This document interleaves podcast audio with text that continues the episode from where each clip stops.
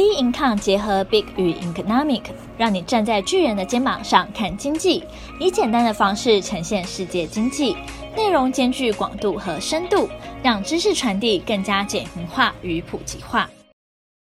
各位听众好，欢迎收听今天的小资生活理财术。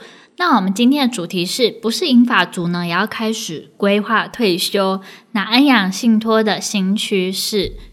现在跟大家谈这个主题前呢，先跟大家闲聊一下，因为我昨天啊，礼拜天的时候有个那个大地震嘛，那我觉得是近期来说算是最大的地震。那时候不知道各位听众那时候在干嘛？那时候啊，我是刚好在捷运上，然后先是车厢内呢，大家收到简讯，过几秒之后呢，就开始晃。没想到啊，捷运后来呢，就是说暂停营运。那大家对于这个地震其实都还蛮有感的。我后来滑一下 IG 啊，发现说，诶，很多人都有提出我在地震的时候干嘛，或者说哇，这地震实在是也太大了嘛。那气象局有提到说，啊、呃，这几天可能还会有余震。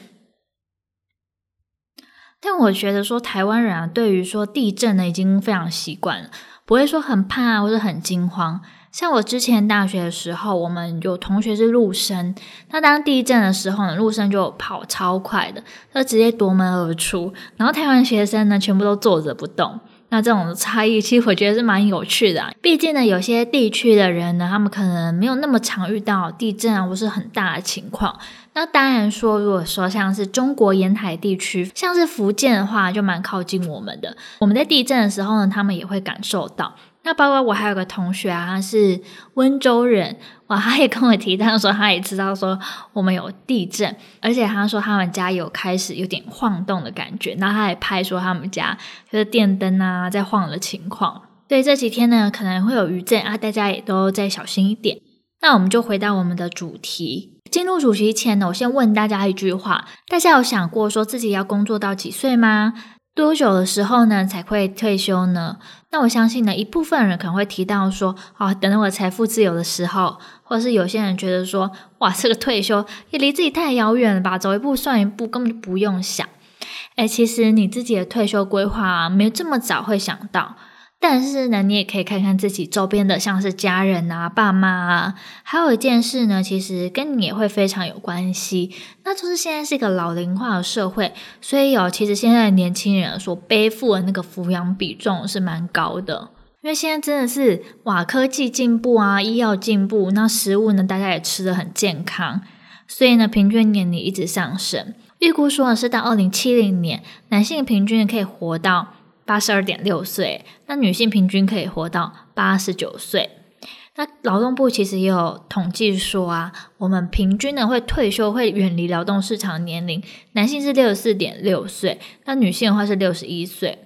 所以说现在变成说，哎，你活得其实很久，那工作呢比起来，你跟你后来退休后的时间也差不多诶。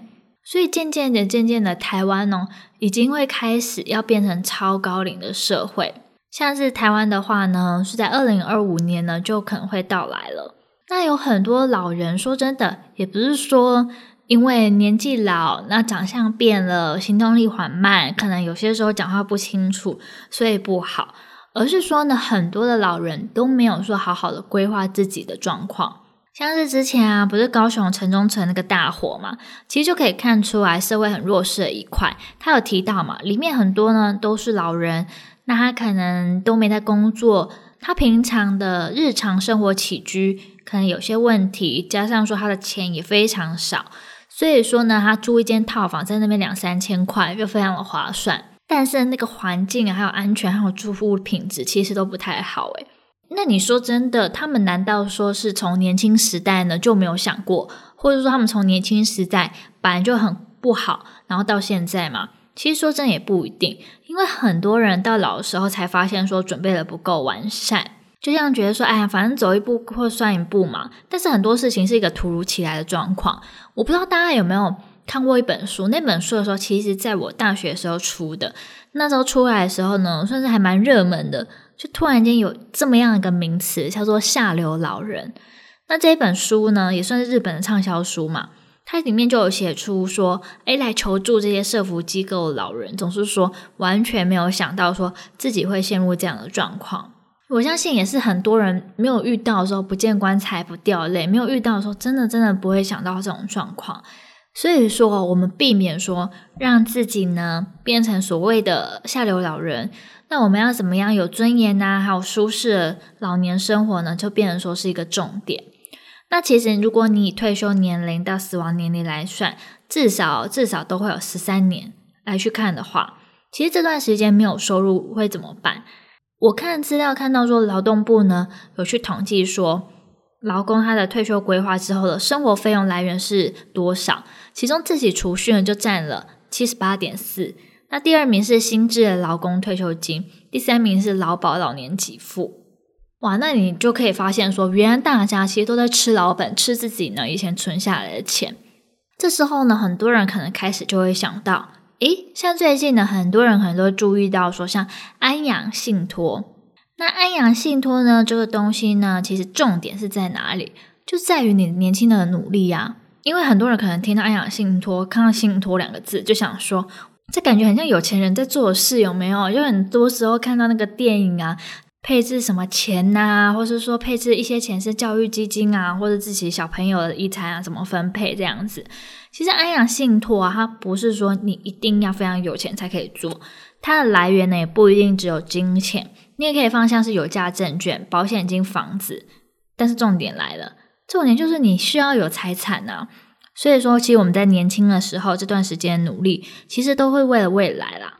那年轻时呢，其实我们可以做这几样事情，像是说我们在工作领域当中呢，可以学习一些新的技能啊，或是不断的进修，不要因为产业啊有任何的变动，那你自己会被淘汰。再加上呢，我们要重视自己的财务打理。开销可以做好记录，还有存钱的规划，以及呢，可以开始寻找说，诶，属于自己的、适合自己的投资模式，在年轻比较能承担自己风险的时候呢，来做投资，看看有什么方法可以让你这些辛苦赚的钱啊，不要被通膨给吃掉，以及呢，我们可以设定像是短中长期的财务目标啊，还有呢，最主要是要购买房子这种资产。哦，因为我之前看我们 Being 的 Instagram，我发现房子的议题哦，大家都讨论得很热烈，也可以感觉到，虽然我们 Being 的粉丝还蛮多，都蛮年轻的，但是呢，大家对于要买房子这件事情呢，是真的都有这样的想，都有想要规划，所以买房子这件事情也是规划当中非常重要的一环。那青壮年时呢，其实你也更需要准备，因为这时候你可能会有家庭的收入还有支出，但是你怎么样去配置？你还要规划小孩的教育费，还有父母的抚养金等等。这时候呢，你也可以多花时间再学一些理财知识。这种学习是可以不间断的哦。再来的话呢，是你存一笔钱，或是你要稳定的被动收入，来制定说，诶，你到底退休金来源到底是从哪里来？那列出自己退休呢想要做的事情，那算好所需要的费用，这也是很重要。你不要说在退休前的时候根本就没有想过说。诶，我到底退休到底要用多少钱？就到退休的那一刹那，就开始想说：好啊，人生苦短，我要开始环游世界。但是呢，你的钱到底够不够，也是非常大的重点哦。那这时候，刚刚前面有提到嘛，大家其实都领死薪水，那薪水的涨幅程度，其实很多人都不满意。到底说我们可以投资什么？那让自己的钱呢，可以比较有效的做利用呢？一般来说，很多人用定存，那有些人也会用储蓄险、基金、股票、ETF、外汇啊、外币啊、期货、债券、黄金、房地产等等。这十大工具呢，是真的最常用的工具。大家呢也需要去看一下，说它的优点啊、缺点是什么，不要呢白白去做一个自己完全不懂的东西。这样子的话，有可能反而缴的学费会太多。那我们回过头来讲。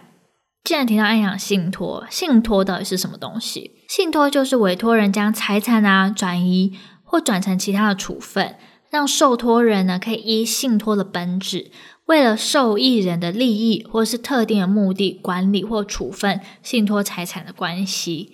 我不知道这样讲会不会就是有点太复杂。假设说有一个爸爸，那他就请一个受托人，也就是信托业者。那跟他讲说，帮自己管理好一些钱，让他呢死后的时候呢，让他这些小孩可能每个月有多少钱这样子分。那这样子的话，小孩子就属于受益人。那这个爸爸属于委托人，受托人当然就是信托业者喽。所以啊，其实信托真的真的并非说是有钱人才可以做，你最低三十万就可以做信托诶。但是呢，这边要注意的是哦，做信托呢也是需要付费用的，像是签约费跟管理费。签约费呢就很明了嘛，在签约时呢就付一次，管理费的话是每年收取。那大致上是信托财产价值零点二 percent 至零点六 percent。那如果你这个族群是一个弱势族群的话，那也可以视情况给予优惠的减免哦。那哪些财产可以做信托呢？刚刚有提到，像是现金啊、股票啊、保险理赔金啊、不动产等等。所以重点重点真的是说，一定要先有财产啦。那越来越多人呢，其实也愿意了解说安养信托这个东西，也提前呢去想要认识啊，规划退休的产品。所以呢，各位如果在听的人，你还没到这个年纪，诶，你也可以先去查一下，或者是说你的爸爸妈妈已经到退休的年纪，你觉得说他们也蛮需要这个的话呢，你可以去看看他们的产品哦。